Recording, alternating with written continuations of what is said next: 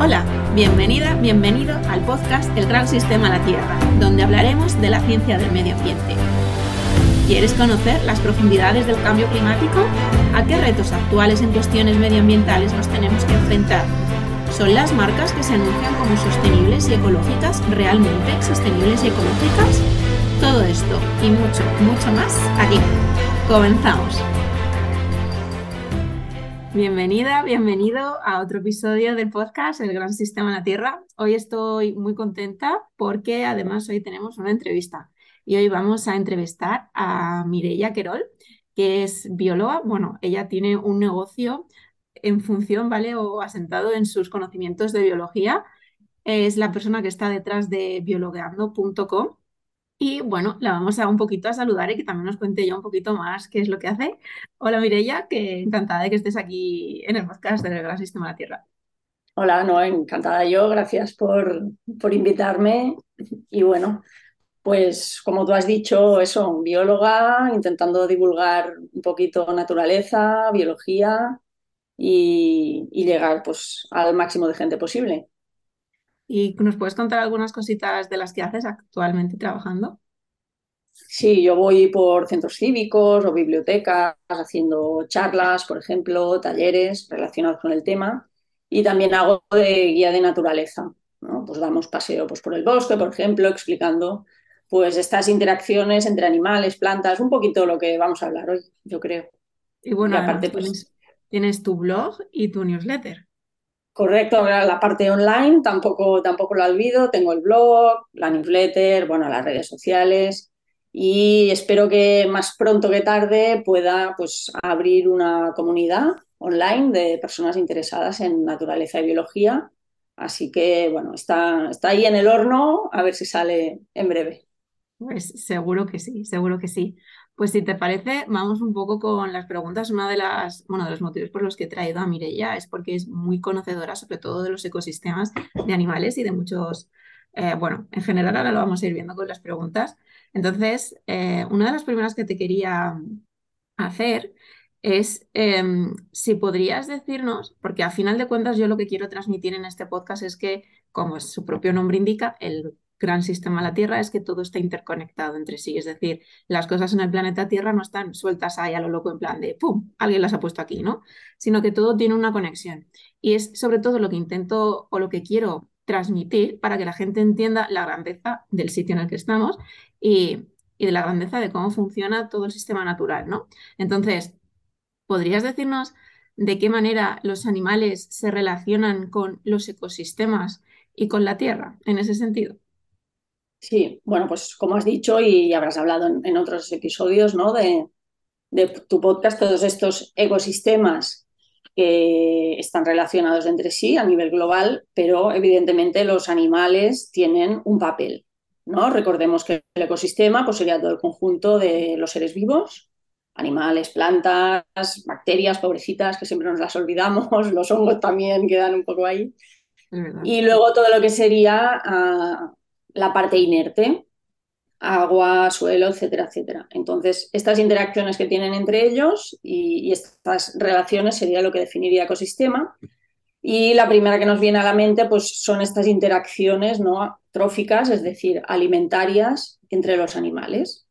Esto lo hemos estudiado en primaria y secundaria, ¿no? Todo el mundo sabe que, las plantas serían pues, como los productores, ¿no? la base de ese ecosistema y luego los animales tendríamos pues, los que se comen esas plantas, los herbívoros, y luego tienes pues, los carnívoros que se comen a los herbívoros o a otros carnívoros, y no olvidar los descomponedores también. Es decir, todos aquellos animales que con ayuda también de bacterias y, otros seres vivos descomponen pues todos los seres vivos que han muerto y así pues el ciclo de nutrientes mm, pues vuelve, vuelve al suelo y vuelve, vuelve a empezar. Esa sería la primera. ¿Quieres más? Sí, sí, todo lo que me quieras. Digo, porque si no yo aquí me arranco a hablar. Arranca, arranca. Bueno, luego, venga, venga, la polinización. Esto también está como muy en boca de todos, ¿no? El, el, declive que están sufriendo los polinizadores, que no solo son las abejas, también tenemos otro tipo de insectos, los mosquitos también, las moscas también, que es la pregunta típica de ¿para qué sirve un mosquito si solo me pica? o ¿para qué sirve? ¿no? Esta visión como tan utilitarista que tenemos de la naturaleza. Bueno, todos tienen un papel, como tú has dicho, incluso estos animales que no nos gustan tanto, pues, por ejemplo, pueden participar en la polinización. Entonces, si lo miramos de una manera también más egocéntrica, antropocéntrica, el 80%, por decir un número, pero bueno, un porcentaje muy elevado de las plantas que consumimos, de nuestros cultivos, dependen de la polinización de estos animales. O sea que no solo sería, exacto, no solo sería a nivel, porque las avispas también, pobrecitas, ¿no? Siempre, oh, las abejas que polinizan, bueno, los demás también. Entonces, no solo permiten pues, que estas plantas, que son la base del ecosistema, se puedan reproducir, sino que también a nivel agricultura y sustento alimentario para las personas son indispensables. Porque también formamos parte del ecosistema, que nos cuesta a veces, ¿no? El, el ecosistema está ahí y nosotros aquí, no, no, los humanos formamos parte de ese ecosistema. Otra, dime. Nada, que te voy a decir que eso me parece muy interesante que lo comentes, porque es que justamente estaba hablando el otro día con mi amigo Juanma eh, y me preguntó un poco al respecto, ¿no? Sobre esto y me dijo, es que a mí la naturaleza siempre me da igual, yo he sido muy urbanita, tal, hasta que un día fui a no sé dónde y empecé a conectar con la naturaleza y es como, a ver, es que tú como ser humano formas parte de la naturaleza, no puedes, o sea, está genial que seas urbanita, pero tarde o temprano tu propio ser te va a pedir una conexión con la naturaleza porque tú formas parte de eso, no formas parte de los edificios, formas parte del entorno natural. Entonces me ha parecido muy interesante que lo comentases, pero bueno, que te sigo, te, dejo que sigas hablando. No, no, que está bien que, que, lo saques porque estamos tan alienados de la naturaleza que no somos conscientes que aunque seas súper urbanita, cualquier material, cualquier cosa que uses, ha salido de la naturaleza. Incluso el hormigón gris de tu casa. Entonces, pues, pues está muy bien, ¿no? Que la gente vaya saliendo cada vez más a la naturaleza y sea consciente de que todos los recursos naturales, pues como su nombre indica, los sacamos de la naturaleza. Y bueno, siguiendo con lo que estábamos comentando, mmm, los animales también ayudan a la dispersión de semillas, o sea, no solo participando en la polinización, ¿no? Cualquiera que haya salido al monte y, y, se le hayan quedado en los calcetines o en el perro e-, esas semillas con ganchos que luego quita, cuesta mogollón de sacar, sí. pues los animales pueden transportarlas de esta manera, o yo que sé, un pájaro que se come un fruto y la semilla aguanta su digestión y luego el que se ha ido lejos y hace ahí sus excrementos, pues esa es otra manera de, de transportarlos. Por lo tanto, esto ayuda a que las plantas pues, puedan colonizar nuevos lugares. ¿Qué más? Ya, ya voy acabando. ¿eh? bueno, el ciclo, el ciclo de nutrientes ya, ya lo había comentado, ¿no? Y luego el control de poblaciones, que los grandes depredadores, lobos, tiburones, todos estos que también son muy susceptibles a ser cazados, en realidad son una pieza clave porque mantienen el control de herbívoros, por ejemplo. ¿No? Y, así pues, también se evita este, este agotamiento de, de, recursos vegetales. Es decir, cualquier cosa que se toque en, número o, o, o, animales que tengan que huir o migrar por el cambio climático, que creo que hablaremos más adelante, pues, pues eso desequilibra el ecosistema, claro que sí. Claro, o sea, al final cada uno tiene su función. Es justamente, pues eso, ¿no? Como me gustaba comentar, creo que fue no sé si en uno de los primeros episodios o, el, o en la intro aclaratoria, que yo veo el sistema, yo veo la Tierra como un gran sistema de engranajes en el que todo, todos tienen su función en el momento en el que esa función se, al, se altera de, la manera que sea, todo lo que viene de más, todo con lo que está entrelazado, también se va alterando. Entonces, no es solamente que disminuya la población de lobos porque mmm, fastidien a los ganaderos, es que los lobos tienen una función y al disminuir su número estás disminuyendo todo lo demás que hacen, ¿no? O estás alterando todo lo demás eh, que hacen respecto a su papel.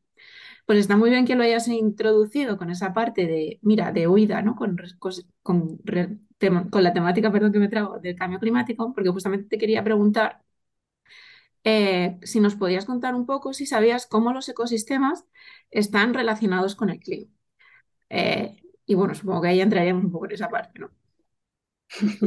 Sí, sí, sí.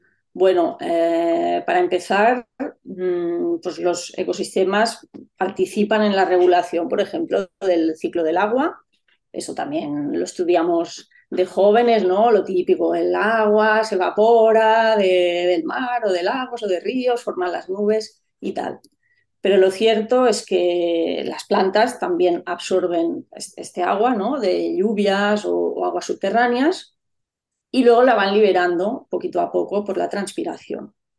Pues igual que, que nosotros, ¿no? Que sudamos y transpiramos, las plantas también liberan vapor de agua por las hojas, pero de una manera más lenta. Por lo tanto, se mantiene más pues, este equilibrio ¿no? de recursos hídricos. Tú imagina, pues, no sé, pues el desierto o en una zona que afecte la sequía en cuestión de cambio climático, pues ahí el agua se evaporará súper rápido y la sequía se hace pues más, más grave, digamos. En cambio, las plantas, pues poquito, poquito a poco van, van liberando este agua.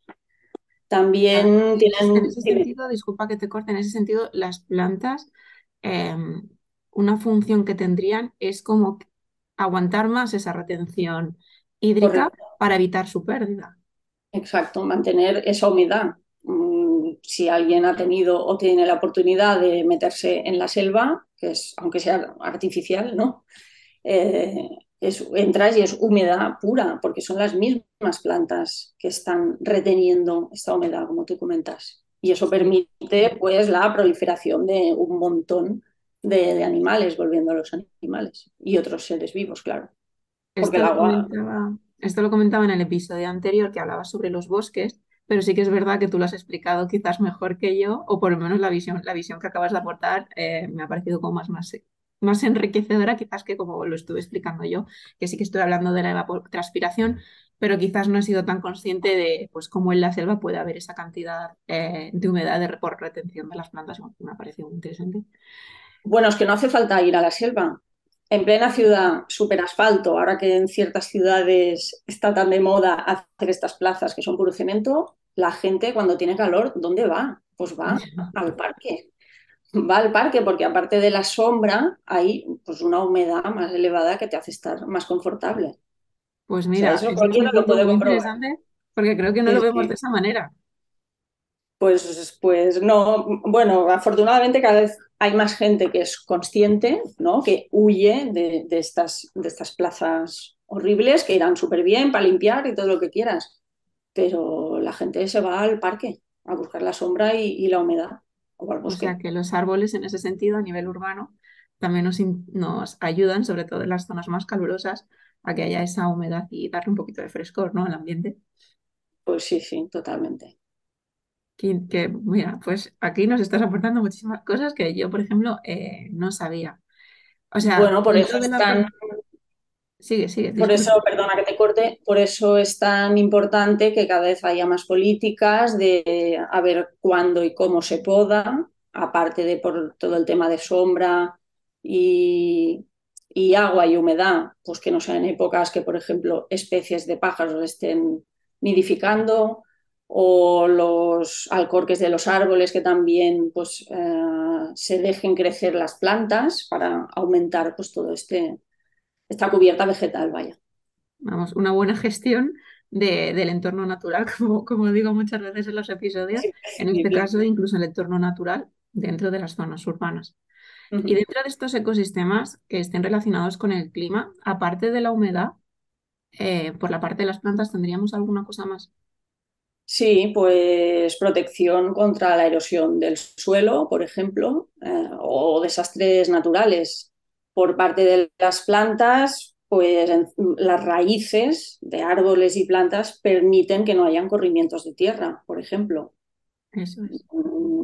Entonces, claro, a la mínima que haya una lluvia torrencial, eh, si ahí no hay un bosque que te sujete toda esa tierra, pues es ah, avalancha de, tierra. las si coladas de barro que se llaman, de hecho, ¿no? coladas de barro, claro, y si hay un pueblo en el valle, que es bastante común que en los valles haya pueblos, pues es ya también a nivel de las personas, ¿no? O ya no las plantas. estas cosas han pasado. Me suena, Estas cosas han pasado. Sí. me suena aparte de una noticia, pero esto hace ya como muchísimos años, eh, de un camping que estaba justamente en una zona, Exacto. no me acuerdo ni del nombre del camping, pero sé que fue como muy Eran sonado. Viescas. E- Eso es el Viescas. Sí, sí, yo, también sí. Estaba Que pensando justamente en ese ejemplo.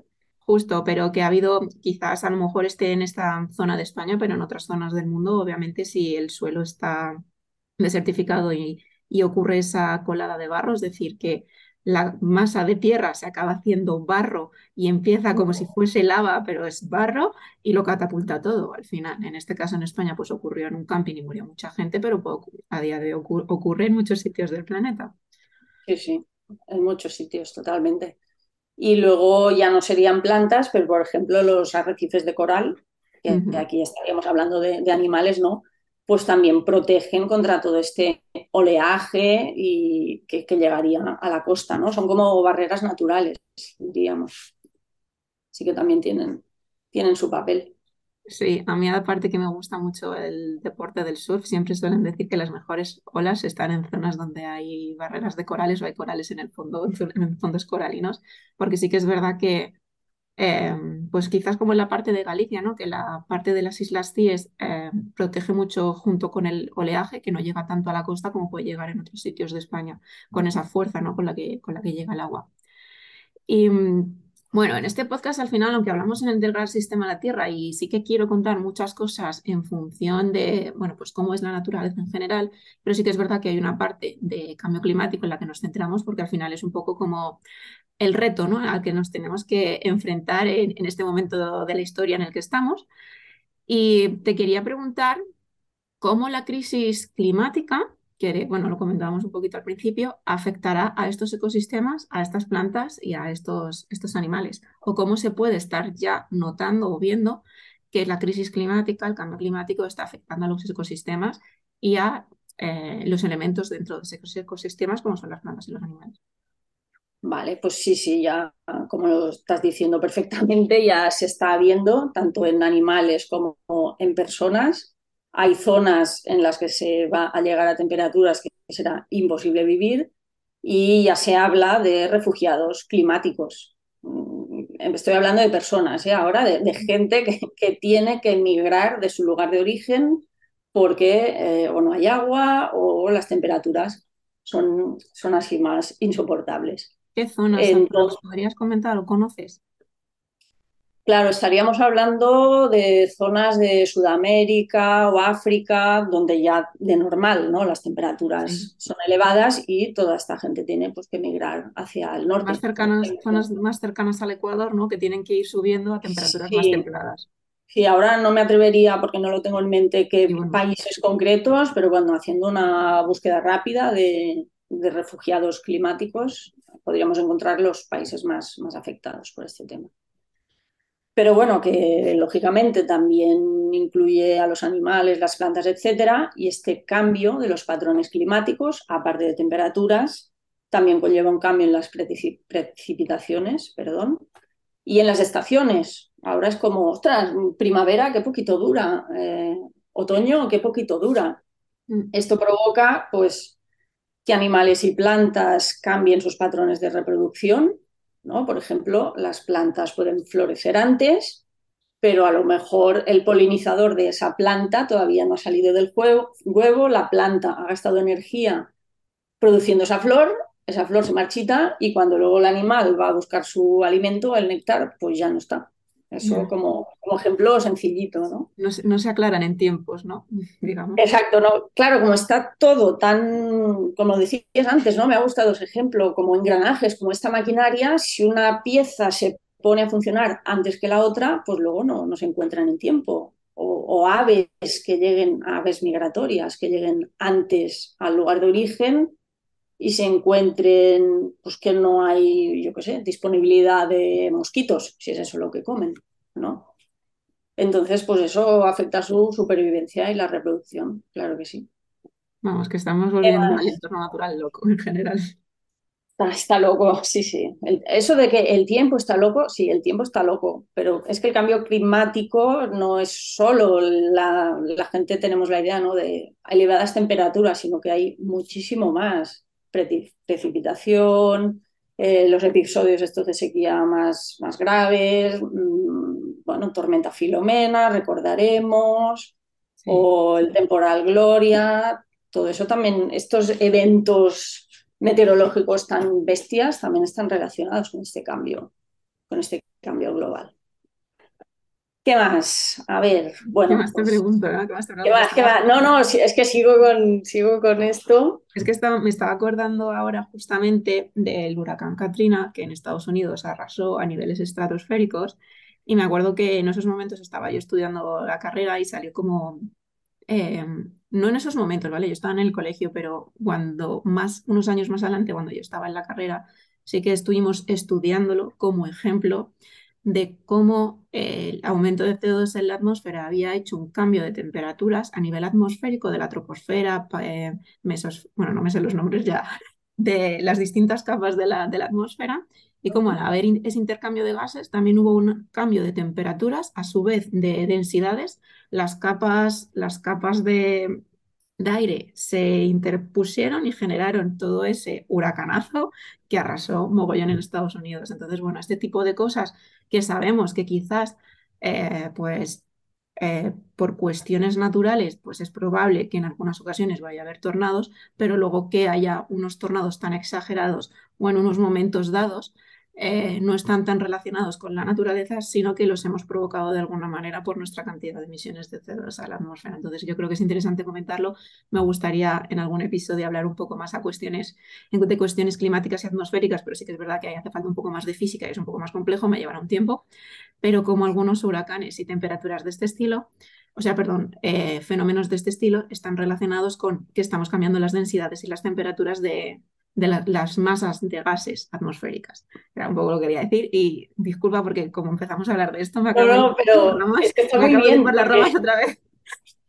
No es solo que... estamos hablando de otra cosa, pero se me ha ido y bueno, lo Es que bueno, es que como está todo relacionado es normal que, ¿no? que vayamos aquí sacando temas, pero está muy bien esto del CO2 porque no solo estamos emitiendo mucho CO2, porque además era carbono, ¿no? que estaba ahí secuestrado bajo tierra en forma de petróleo, gas natural y tal, sino que como estamos eliminando mucha vegetación que captura ese CO2, mm. ese dióxido de carbono, ¿no? para hacer la fotosíntesis, pues sí que en cierta parte la naturaleza también está mm, afectada en ese sentido, ¿no? de, regulación de, estos fenómenos meteorológicos. De lo Yo tampoco soy experta ¿eh? en meteorología, pero...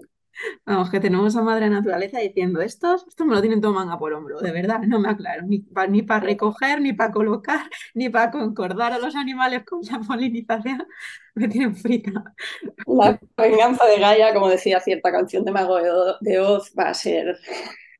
Como, no nos relajemos, va a ser, va a ser Bueno, eh, seguimos un poco en cómo afectaba ¿no? este cambio climático, este cambio, cambio global, ya podríamos hablar a, los, a los, animales y, un tema bastante importante porque también nos toca a nosotros es el tema de las enfermedades.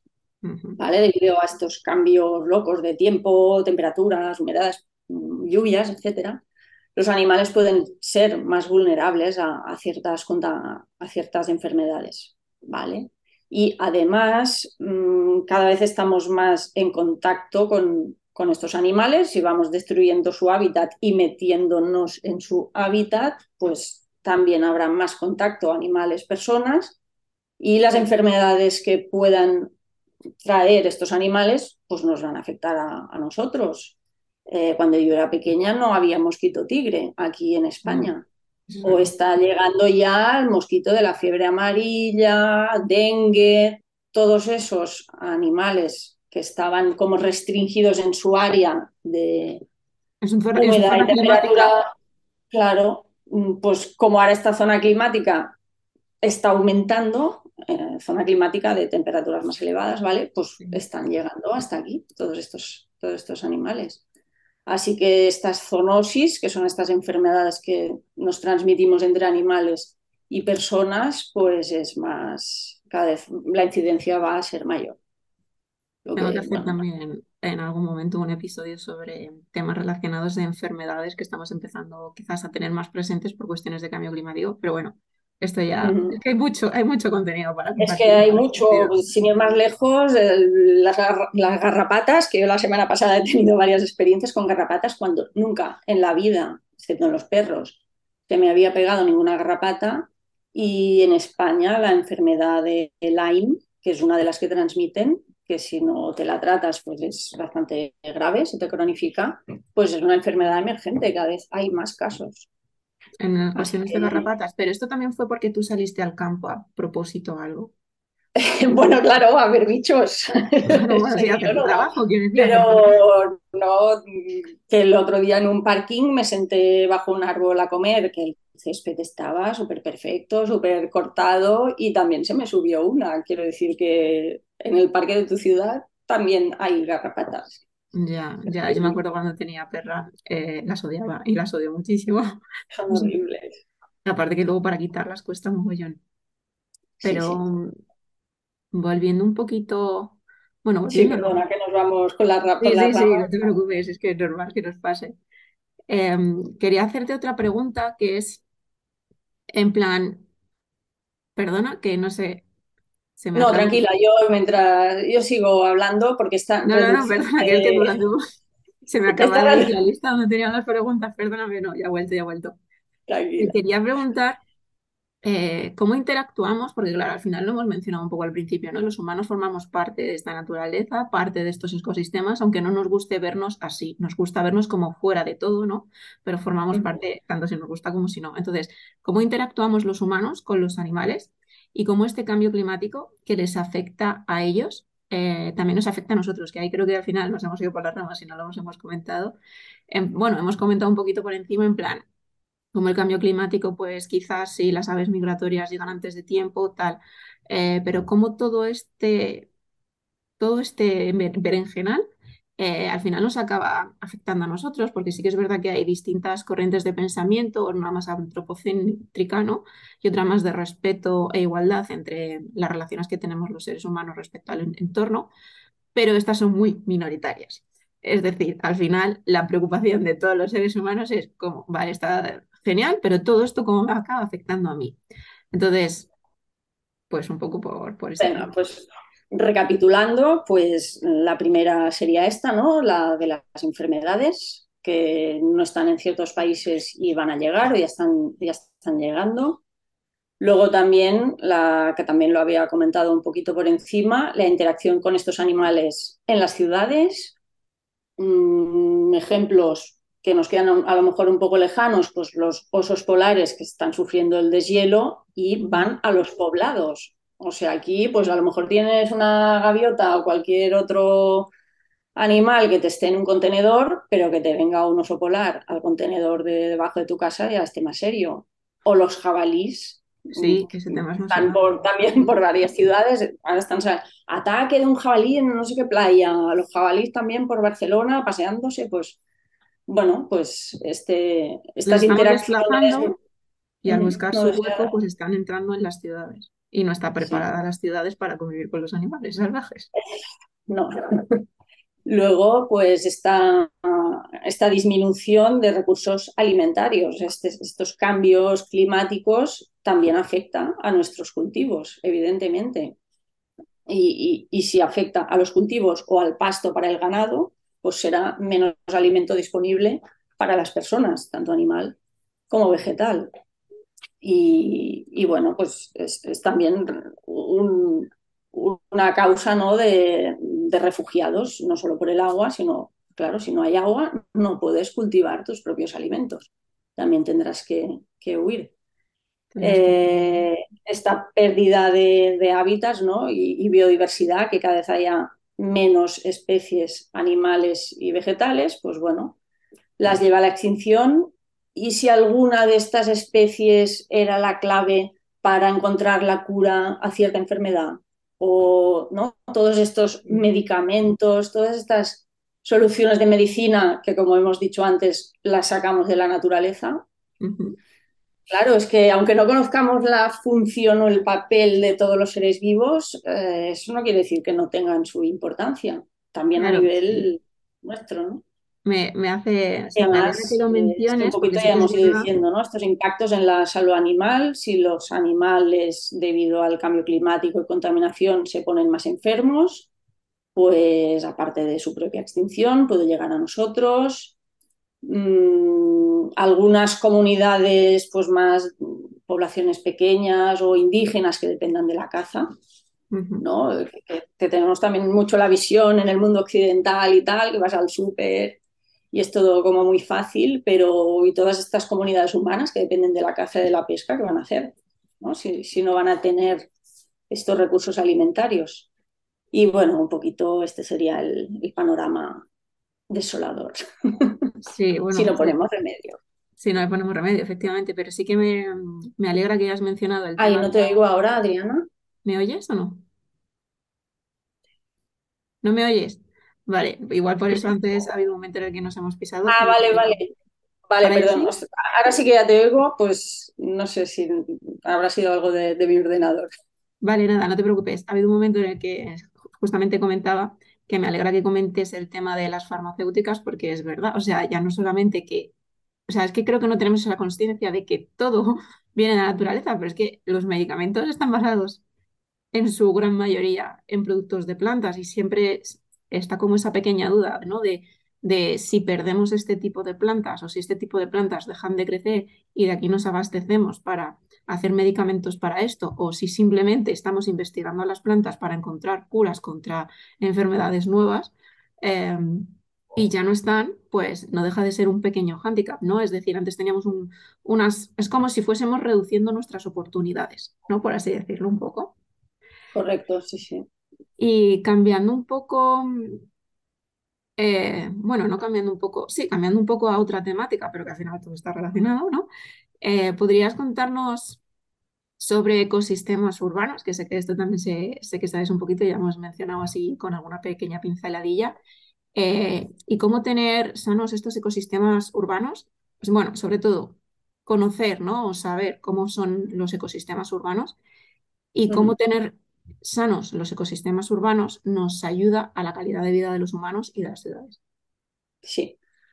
Pues bueno, el, ecosistema urbano no solo eh, están, como decíamos, plantas o animales, también estamos nosotros y pues el, cemento también forma parte de ese ecosistema, eso es así. Entonces, uh, si potenciamos el, el, verde, plantas, tipo árboles, etcétera, ya, ya me entendéis, pues hay distintas ventajas. Por ejemplo, ecológicas, que es lo que decíamos, ¿no? Esta mejora de la calidad del aire, porque además de absorber este exceso de, de CO2, de dióxido de carbono, mmm, también absorben contaminantes. O sea, algunas especies de plantas pueden eh, filtrar, actúan como un filtro natural de estos contaminantes atmosféricos. Por lo tanto, eso repercute en una mejor salud para las personas. El siguiente sería una reducción de la temperatura, como hemos comentado. Eh, desgraciadamente, en, en, verano mueren muchas personas ¿no? por temas de golpes de calor o nuestros mayores. Entonces, pues el tener esta, esta, cubierta vegetal, pues también mejor salud para las personas y también gastamos menos energía en aires acondicionados, etcétera, etcétera. Eso también hay que, hay que tener en cuenta. Pues yo que sé, en una calle con árboles, pues a lo mejor en el aire estamos a, a 30 grados y el asfalto pues también lo tienes a 30 grados, pero si no hay árboles, el asfalto lo tienes a 60 grados. Es que es, es un cambio muy, muy brutal. ¿Qué más? Al tener más plantas se promueve ¿no? esta biodiversidad, acoge a más cantidad de especies, por lo tanto ecosistemas con mejor salud y si el ecosistema está mejor, pues las personas también estamos mejor, como hemos comentado. Y aquí también tendríamos todo el tema que daría para otro, para otro episodio de la salud mental y física de las personas, porque la naturaleza promueve esta actividad al aire libre. Y el ejemplo del COVID, pues está clarísimo. En cuanto nos dejaron salir, parques naturales colapsados, todo el mundo quería ir al parque, porque es que lo, lo necesitamos, están nuestros genes. Es que hace muy poquito que vivimos en ciudades. no hemos evolucionado tan rápido, ¿no? Desde que salimos de, de la selva, de la selva sabana. Hay muchos beneficios. El campo, ¿no? Por así decirlo. Para el campo. Cuánta gente también, después de la pandemia, me incluyo, nos hemos ido a vivir al campo o a un pueblo para tener ese, ese contacto, ¿no? Muchísimos beneficios de la, natura, de la naturaleza para la salud y, y estas ventajas también sociales, ¿no? Mejora de la calidad de vida, promoción del ocio, reducción del estrés, aumento de la cohesión social y también de dinerito, para que vamos a engañarnos. Las zonas con las casas más caras son las que, las que tienen cerca pues parques, ¿no? También hay menos mortalidad en los barrios donde hay más zonas verdes, por lo tanto hay que ir menos al médico, se reduce el coste de todo el sistema sanitario y fomenta pues el turismo, los negocios, así que pues esta parte más económica. Ese es un buen punto. Sí que es verdad que al final lo que decías tú, ¿no? Como del dinerito, al final las casas, mm, o sea, casas grandes en medio de la naturaleza, aislados un poco de esta parte urbanita, eh, bueno, pues sí, obviamente, ¿no? Se, va buscando un poco esa parte, esa parte de retiro y de, conexión. O sea, sí, un buen punto, un buen punto para haber señalado, desde luego. El tema, como decíamos, eh, la parte económica, sí que es verdad que al final como que, no sé, igual esto es percepción mía, ¿no? Pero como que creo que no le damos ese valor económico al tema de la naturaleza, sino que justamente tendemos a, pensar como, como, lo contrario, ¿no? Por eso me, ha, me, había parecido un, punto muy interesante lo que comentabas de, las casas grandes y tal que, hablábamos ahora. A nivel económico, eh, ¿qué más aprovechamientos podría tener para nosotros este cuidado y gestión del medio ambiente de una manera sana y saludable? Claro, a mí me, resulta sorprendente que no se tenga como esta visión económica, porque como hemos dicho, los recursos naturales para construir nuestras cosas los sacamos de la naturaleza. O sea, estamos cogiendo gratis unos recursos que luego permiten generar esta riqueza. y, aparte de lo que hemos comentado, de que se reduce pues, el, el coste médico, ¿no? Si estás pues, con mejor salud cerca de la naturaleza, no irás tanto al médico o eres menos susceptible de sufrir enfermedades. También todo este turismo emergente de deportes de aventura, eh, casas rurales, está súper en auge también. Así que si alguien tiene una idea de negocio en la naturaleza, pues parece que, que por ahí vamos bien. Y, también se, consume, se reduce perdón, el, consumo energético de refrigeración de estas zonas o la infraestructura de drenaje. Porque claro, si llueve, ¿no? Si llueve en el asfalto, eso va directamente a, a, las cloacas, ¿no? Pero si tienes mm, una cubierta vegetal o tierra, eso puede alimentar las aguas subterráneas en el caso que, por ejemplo, bajo tu ciudad haya aguas subterráneas mm. que luego se puedan aprovechar para regar, etcétera. Por lo tanto, no gastarás tanto dinero, en este caso los ayuntamientos, en agua para el riego. Efectivamente. Eh, ¿Qué más? ¿Qué más? Aparte que la Dime, dime.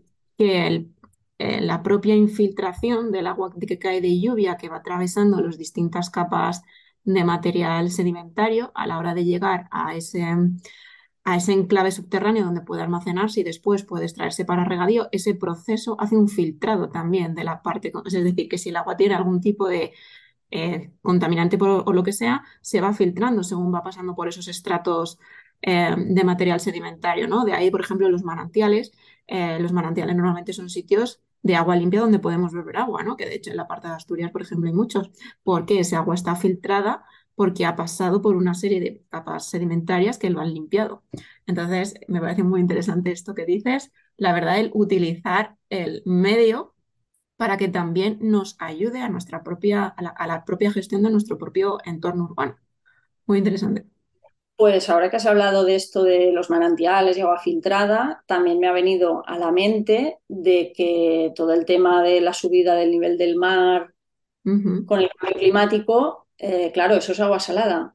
Ese agua, ¿no? En las zonas más costeras puede contaminar, entre comillas, pues el agua que se utilice para los regadíos, ¿no? Eh, de aguas subterráneas y eso, pues un impacto en la economía agricultura y ganadera brutal. O en el caso de la sequía, utilizar plantas desalinizadoras para tener agua potable ¿no? en las ciudades, pues eso también es un gasto brutal a nivel de dinero y de energía. Sí, sí, no me, mira, de estas cosas, hay muchas cosas en verdad que yo ya me estaba olvidando de ellas. Si no me equivoco, en zonas costeras, em, el propio agua subterránea hace como una especie como de presión osmótica, ¿no? Si no me equivoco, es la presión osmótica. Si hay una, si hay una explotación del agua subterránea para regadío y no hay una recarga de ese agua subterránea por la parte de las lluvias, pues obviamente la presión osmótica que hace el agua dulce disminuye, pero claro, eh, al igual que se infiltra el agua dulce de la lluvia, sí puede infiltrar el agua salada del mar. Entonces, al haber una menor presión por agua dulce, entra el agua salada dentro de, este reservorio subterráneo y si luego se hace esa extracción para, para, regar los cultivos, pues no estás regando con agua dulce, estás regando con agua salada, lo cual el cultivo se va a, ir, se va a morir. Aparte de que luego no sea eh, como, como influye ¿no? este agua salada subterránea a toda la, la capa de estratos y sedimentos y material orgánico para, la, para que haya una dificultad, para que luego haya un crecimiento de, los cultivos. O no sé si aquí yo ya me estoy yendo yo por mis propias ramas. No, no, correcto. Sí, sí, el, agua marina entra, ¿no? Lo que decía, si no se recarga este agua dulce, pues se sustituye por el agua salada y, ya ahí vamos mal para el regadío. Te voy a dar un dato, ¿vale? Que he estado aquí ahora buscando. Datos de 2014. Decíamos, nosotros cogemos gratis estos recursos de la naturaleza y generamos dinero con ellos. Pues bien, se intentó calcular toda esta biodiversidad, cuánto valía, o sea, estos servicios que nos dan gratis la naturaleza. 145 billones de dólares, que eso ya no sé ni lo que es, pero es... A, nivel mundial, entiendo, ¿no? no a, nivel a, nivel, a nivel mundial, sí, sí. Pero no sé, todo lo podemos ir poniendo en números, ¿no? Para obtener un kilo de miel, que no es mucho. ¿Qué necesitas? 2.500 abejas y 21 días de trabajo de esas abejas. ¿Tú te imaginas qué sueldo le tendríamos que pagar a esas 2.500 abejas para obtener un kilo de miel? Es que claro, si lo pasamos a sueldos, es que es, que es brutal. en este tema todo, todo, el agua, el agua que bebemos, ¿no? Que está, que han retenido las plantas, etcétera, etcétera. Mm, si tuviéramos que pagarlo, pagarla toda, bueno, ya cotiza en bolsa, creo, el agua. Una barbaridad. Pues eso, el servicio de polinización vegetal, pues que es. O sea, que al final tenemos a la naturaleza trabajando para nosotros y ni siquiera estamos haciendo lo mínimo que es cuidarla para que pueda seguir haciendo ese, trabajo, ese trabajo de manera saludable. Pero es que la seguridad alimentaria solo se puede mantener mm, conservando esta biodiversidad, que es lo que decíamos, especialmente mm. por la polinización, la sequía. Es que, es, que esto es Mad Max, tú. si todo es un desierto donde vamos a plantar, ¿de qué vamos a comer? Y bueno, y eso, los principios activos de los fármacos que decíamos, estas actividades económicas que dependen de la naturaleza, por ejemplo, mi trabajo, si no tengo bosques o mares, donde, bueno, en fin. Eh, el, tema, el tema económico es, bueno, es una de las bases, yo creo. Es un cambio de mindset, al final, un cambio de mentalidad que tenemos que hacer todos. Es como que em, Sí, o sea, mira, esto ya es una pregunta muy off topic, ¿vale? Porque el tema ya, si entraríamos un poco más en tema capitalismo o no capitalismo, es como, quizás no está mal el capitalismo en sí, sino quizás lo que no está bien es cómo se está llevando a cabo, cómo se está ejecutando, ¿no? Y quizás darle una vuelta o enfocarlo de otra manera nos puede servir, ¿no? Porque justamente comentaba en uno de los podcasts, creo que era en el que hablaba de historia, eh, de historia del cambio climático, en el que hay un poco un debate político ¿no? sobre la mesa a nivel Naciones Unidas eh, o a niveles internogubernamentales, en plan que al final nosotros, por ser occidentales, hay otras series de países o, corrientes quizás más socialistas, podría decirse, que consideran que nuestro estilo de vida es un privilegio, no un derecho. Pero claro, nosotros desde nuestro punto de vista es como, no, esto es un derecho y vosotros tenéis que mejorar para llevar a este derecho. No, no por ser humano significa que tengamos que estar como sufriendo.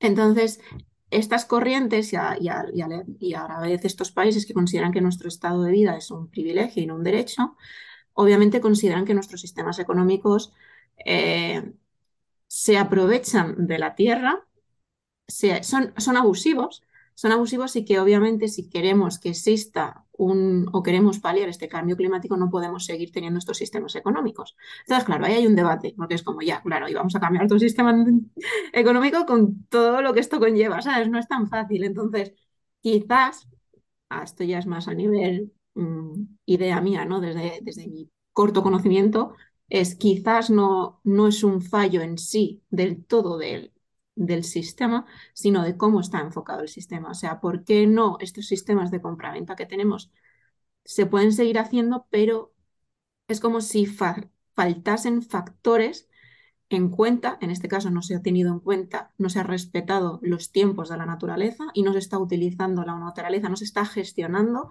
para introducirla dentro de todo esto y que juega a nuestro favor. Esto, como te digo, ya es como mucho más. Te quería preguntar un poco por tu opinión. No, no, no es tan off topic, porque no son solo los tiempos sino de la naturaleza, como decía, sino las cantidades. O sea, tenemos que tener claro que consumir, tenemos que consumir para vivir. Nosotros y cualquier ser vivo necesita tomar eh, sus alimentos de la naturaleza. Que tenemos que consumir, esto está claro. Ahora, este consumo tan exagerado eh, sumado a este aumento tan brutal de la población de los últimos años, de los últimos 100, 200 años, y además esta reducción de los recursos naturales, pues claro, aquí hay un desequilibrio bestial. no funciona, que a largo plazo, claro, esto va también un poco con la visión esta occidental, ahora que ya me metería un poco en berenjenales religiosos, pero bueno, la, la Biblia, ¿no? Estás en un jardín del Edén súper estupendo y Dios ha puesto los animales y las plantas para que tú te aproveches de ellos y, los utilices, ¿no? Están a tu servicio. Y esta visión, aunque hay gente que no se considere religiosa, todavía la tenemos. Es que es lo que tenemos, Para no considerarnos religiosos, tenemos muchas cosas de la religión y ya no solo a nivel consumo, sino de todo en general. Claro, tú te puedes no considerar, bueno, digo tú eh, al no, no, ¿no? Pero sí, en general, no, no, no tú concreta como entrevistadora, eh, que no nos consideremos eh, religiosos, pero la sociedad sí lo es en el sentido de que en el colegio los primeros animales que te enseñan cuando tienes 3, 4 años, ¿Tú sabrías decirme cuáles son? La vaca, el cerdo, la gallina. Correcto. Y casualmente, y que están en la granja, súper felices, ¿no? Casualmente. Que te comes también. Que tú te comes. O sea, ya desde súper pequeños nos están educando, aunque sea de manera inconsciente, de que estos animales están ahí para que los utilicemos. Sí. Que evidentemente eso, tendremos que comer animales, plantas, ese es otro tema ya de cada uno. Pero en cambio hay otras sociedades que, que cogen estos recursos, pero no cogen todo, sino que dejan algo para que pueda regenerarse esta naturaleza. ¿no? Eh, estamos inventando máquinas pues, para cazar, eh, para pescar, por ejemplo, contra más mejor, mm, o para cultivar al máximo. ¿Y si dejamos alguna planta sin cultivar y que ellas mismas pues, se vayan reproduciendo? ¿no? Estos métodos como más ancestrales eh, de cultivo y tal, que no cogen, solo cogen lo que necesitan y ya está, lo justo para mantener a sus comunidades humanas. Pero nosotros no, venga, consumo, aunque no lo necesite, ¿no? Esta gente que va a Ikea y coge todos los lápices, ¿para qué quieres tantos lápices? que han salido de los árboles yo creo que ahí está el problema, un consumo excesivo y, menos recursos naturales y más personas, claro. Y sobre todo que luego mucho se tira, ¿no? Que eso, eso es otra parte interesante. Y ahí sí que estoy mucho más a favor en cómo, pues, ¿no? Quizás estos países o sociedades que, no viven igual que nosotros y que no, se nos echa mucho en cara. Lo además en una película, en una película de, de, de Jennifer Aniston, que, que hace así como, eh, con, no me acuerdo ahora del nombre del actor, bueno, son famosos, me suena que está en Netflix, ¿vale? Que básicamente van como, como descubriendo asesinatos, ¿no? Descubriendo al asesino tipo Cluedo. Y justamente están como en una fiesta, en una boda india, ¿no? Y como ella se está echando en el plato y los demás la están mirando como no te vas a comer todo eso porque te lo echas en el plato, ella en ese momento lo quiere devolver y le dicen no, porque ya lo has cogido, ahora no lo puedes devolver, entonces se queda así con la ella con la sensación de me he echado de más, ahora qué hago y lo que hace es acabar tirándolo. Y al final es como, a ver, por no tener esa, o sea, la imagen de la película simplemente te hace que te des cuenta cómo estás cogiendo de más para después tirarlo porque no te lo vas a comer. Como hay ese exceso de consumo que no vas a consumir y que vas a acabar tirando, ¿no? Propio de esa mezcla, ¿no? De, de cultura india con cultura americana que mostraba la peli. Y es básicamente eso, que cogemos y cogemos, si al menos lo fuésemos a usar, pues quizás podrías decir todavía, pero es que de todo lo que coges vas a tirar una gran parte. Entonces, ¿por qué estás cogiendo para después tirar cuando de por sí ya sabes que estás en un, en un sistema en desequilibrio? Sabes que a largo plazo no te va a funcionar. Mm, y que además vives en un sistema que sabes que va a seguir habiendo comida, o sea que no tienes que ir al súper bueno, no sé, debe estar algo muy en los genes, porque en el COVID también arrasaba a la gente con el papel de váter, ¿no? Pero es como, o sea, encima que tenemos asegurado eh, estos alimentos, ¿no? Que te vas al supermercado o, al buffet libre, pues no tomes más de lo que necesitas, porque, bueno, el desperdicio alimentario es otro temazo que... Otro tema toneladas, que toneladas, en el episodio alguna vez. Toneladas, pero sí, sí, muy bien. Pues no conozco esa peli interesante esta visión, pero... Bueno, era solo un momento, ¿no? Luego la peli va a otras cosas, pero ese pequeño reflejo me pareció muy interesante. Eso es verdad, a lo mejor ahora aquí me meto en terreno pantanoso, pero en definitiva las empresas quieren que compremos y el marketing va de eso. Yo ahora estoy notando mucho el cambio porque, claro, en el pueblo no ves prácticamente anuncios. En cambio, la que vas a la ciudad y te metes en el metro, todas las paredes de anuncios. Es, es, un bombardeo constante.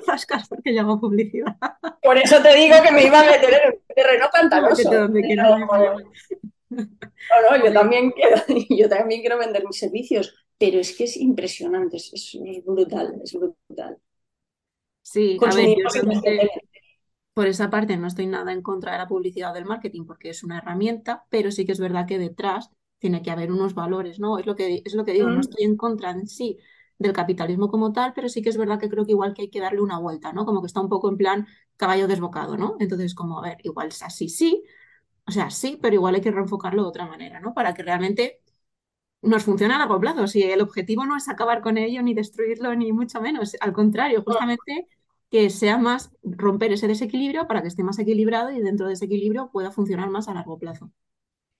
Bueno, aquí ya no sé qué soluciones van a encontrar las empresas, porque claro, ellas mismas provocan, los gobiernos, estaba pensando en el ejemplo de los chips y toda la crisis esa de los chips que no había, claro, si llega un momento que no tienes minerales para construir estos circuitos electrónicos para tus coches, para tus ordenadores, pues llegará un momento que no podrás venderlos. A lo mejor te sale a cuenta hacer un tipo de marketing, como decías, más ético para que la gente compre tu producto, pero que luego no te repercuta a ti como empresario negativamente que te quedes sin materia prima. No sé, aquí ya no es un tema más que yo no. Sí, bueno, ahí ya entraríamos en la parte de ciclos.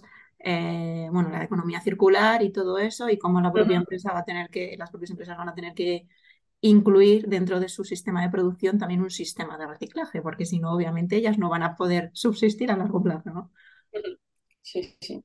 Pero sí, aquí ya nos estaríamos yendo otra vez otro tema, como vemos, es un tema bastante grande, complejo, con muchas cosas y como siempre digo, pues muy interconectado una cosa con la otra, ¿no?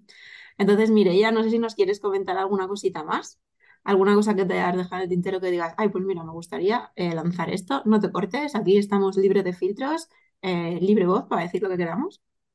No, bueno, yo creo que ahí han ido saliendo un poquito las razones, ¿no? Por las que tenemos que conservar esta naturaleza e intentar mitigar este cambio climático, eh, por las razones estéticas. Mm, la naturaleza es bonita, es que es así. Cualquier bicho, planta que tu imaginación pueda crear, existirá una cosa muy parecida.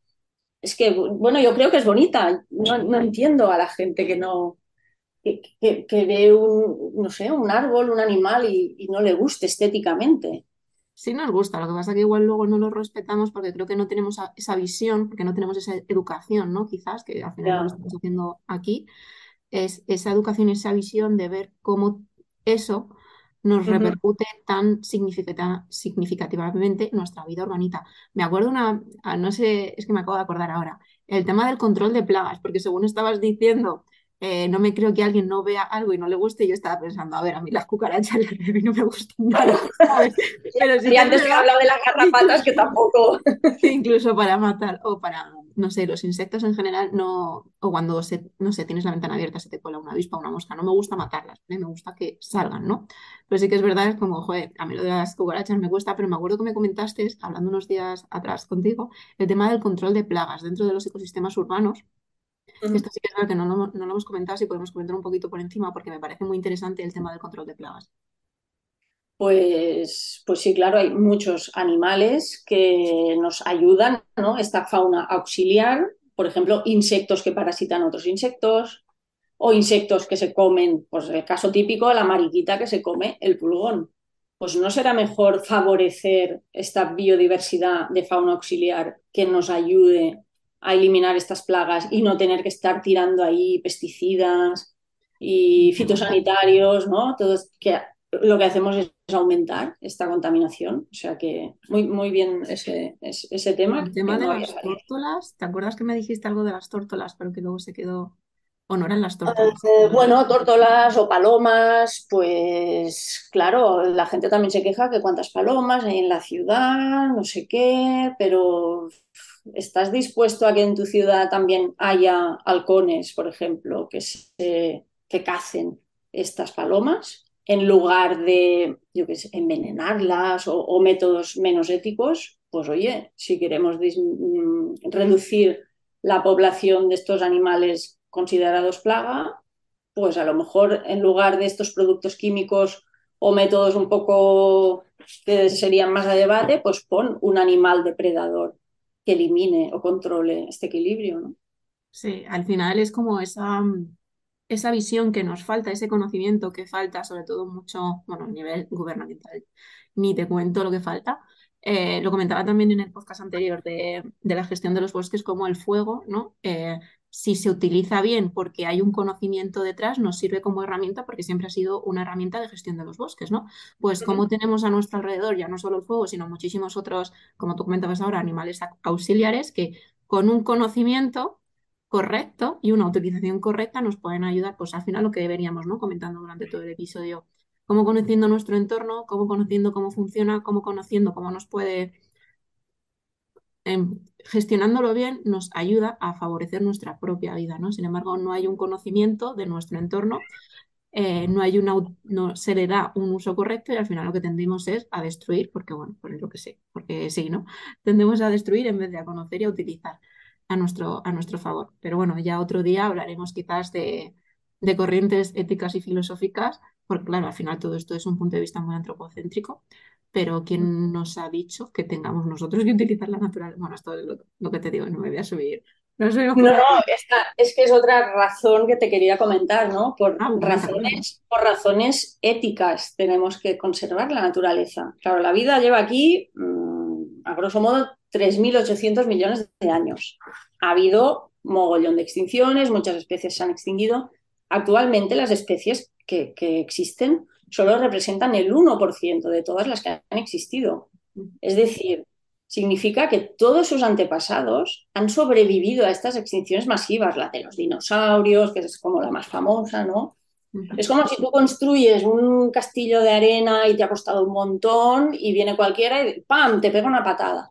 Y dices, hostia, que, que, me ha costado muchísimo, pues a la naturaleza, a la evolución, le ha costado muchísimo a estas especies llegar hasta aquí. ¿Quiénes somos nosotros ahora para venir y cargárnoslo de esta manera, no? Es que tienen mucho mérito esas especies. Nosotros entre ellas. Pero aparte que nadie nos ha dado la potestad de que todo lo que haya en la tierra sea nuestro. ¿Sabes? Ahí entraría otra parte. Es como es que nadie te ha dicho que esto sea tuyo, no sé si lo estás cogiendo, ¿eh? Pero nadie te lo ha dicho. bueno, sí. Bueno, te lo, te lo han dicho los poderes. Sí, bueno, me refiero a nivel humanidad, ¿no? En plan... No, no, no, a nivel humanidad. Pero como decimos, esto ya sería como para otro tema más, más filosófico que saldrá, en algún momento saldrá, porque para, tengo, tengo podcast para, unos cuantos años quizás. Uy, te han salido aquí un montón de... Sí, sí, sí, ha salido un tema muy sí, sí. Pues nada, mira, no te voy a robar más tiempo, a menos que nos quieras comentar algo. Me ha parecido súper interesante la conversación. Creo que ha sido como un repaso de muchos temas muy interesantes. Quizás no ha habido una profundización, pero no me interesaba tanto quizás la profundización, sino la concienciación. Y eso sí que creo que lo hemos hecho. Creo que hemos comentado cosas muy interesantes. Así que muchísimas gracias por, por haber venido. Me encantado este ratito. Sé que tú y yo nos podemos quedar aquí hablando como muchísimo más tiempo de este tipo de cosas. Coméntanos antes de marcharte si la gente quiere saber más de ti y te quiere encontrar, ¿dónde te puede encontrar? Bueno, primero, gracias otra vez por invitarme. Espero que para las personas oyentes, al haber hablado tanto de, muchas cosas, no haya sido muy, muy lioso. Pero bueno, me podéis encontrar en biologeando.com, que es mi página web, en las redes sociales, Facebook, Twitter, eh, Instagram, TikToker todavía no. Bueno, en YouTube también. Y es nada, biologueando.com y nada, os animo que os suscribáis al newsletter, que os llevaréis un regalito y estaréis al tanto de todas estas noticias ¿no? que, que van saliendo y voy compartiendo con mis suscriptores. Genial, genial. Pues nada, muchísimas gracias, Mireya. A ver si en otro momento eh, porque tengo pensado para en algún momento hacer una especie de mesa redonda, pero todavía no sé cómo lo voy a cuadrar eso, ¿no? A nivel un poco quizás más debate, eh, pero yo qué sé, sí que más adelante, ¿no? Quizás si te, apetece eh, apuntarte, pues serás más que bienvenida. Este podcast ya es tu casa. Muchísimas gracias. Y bueno, entre nosotras luego ya seguimos hablando, nos despedimos de los oyentes. Como siempre saben, si quieren dejar algún tipo de comentario, que pueden escribir al, a la dirección de email, elgranosistemanaTierra.gmail.com y nos vemos en el siguiente episodio. Chao. Chao, gracias.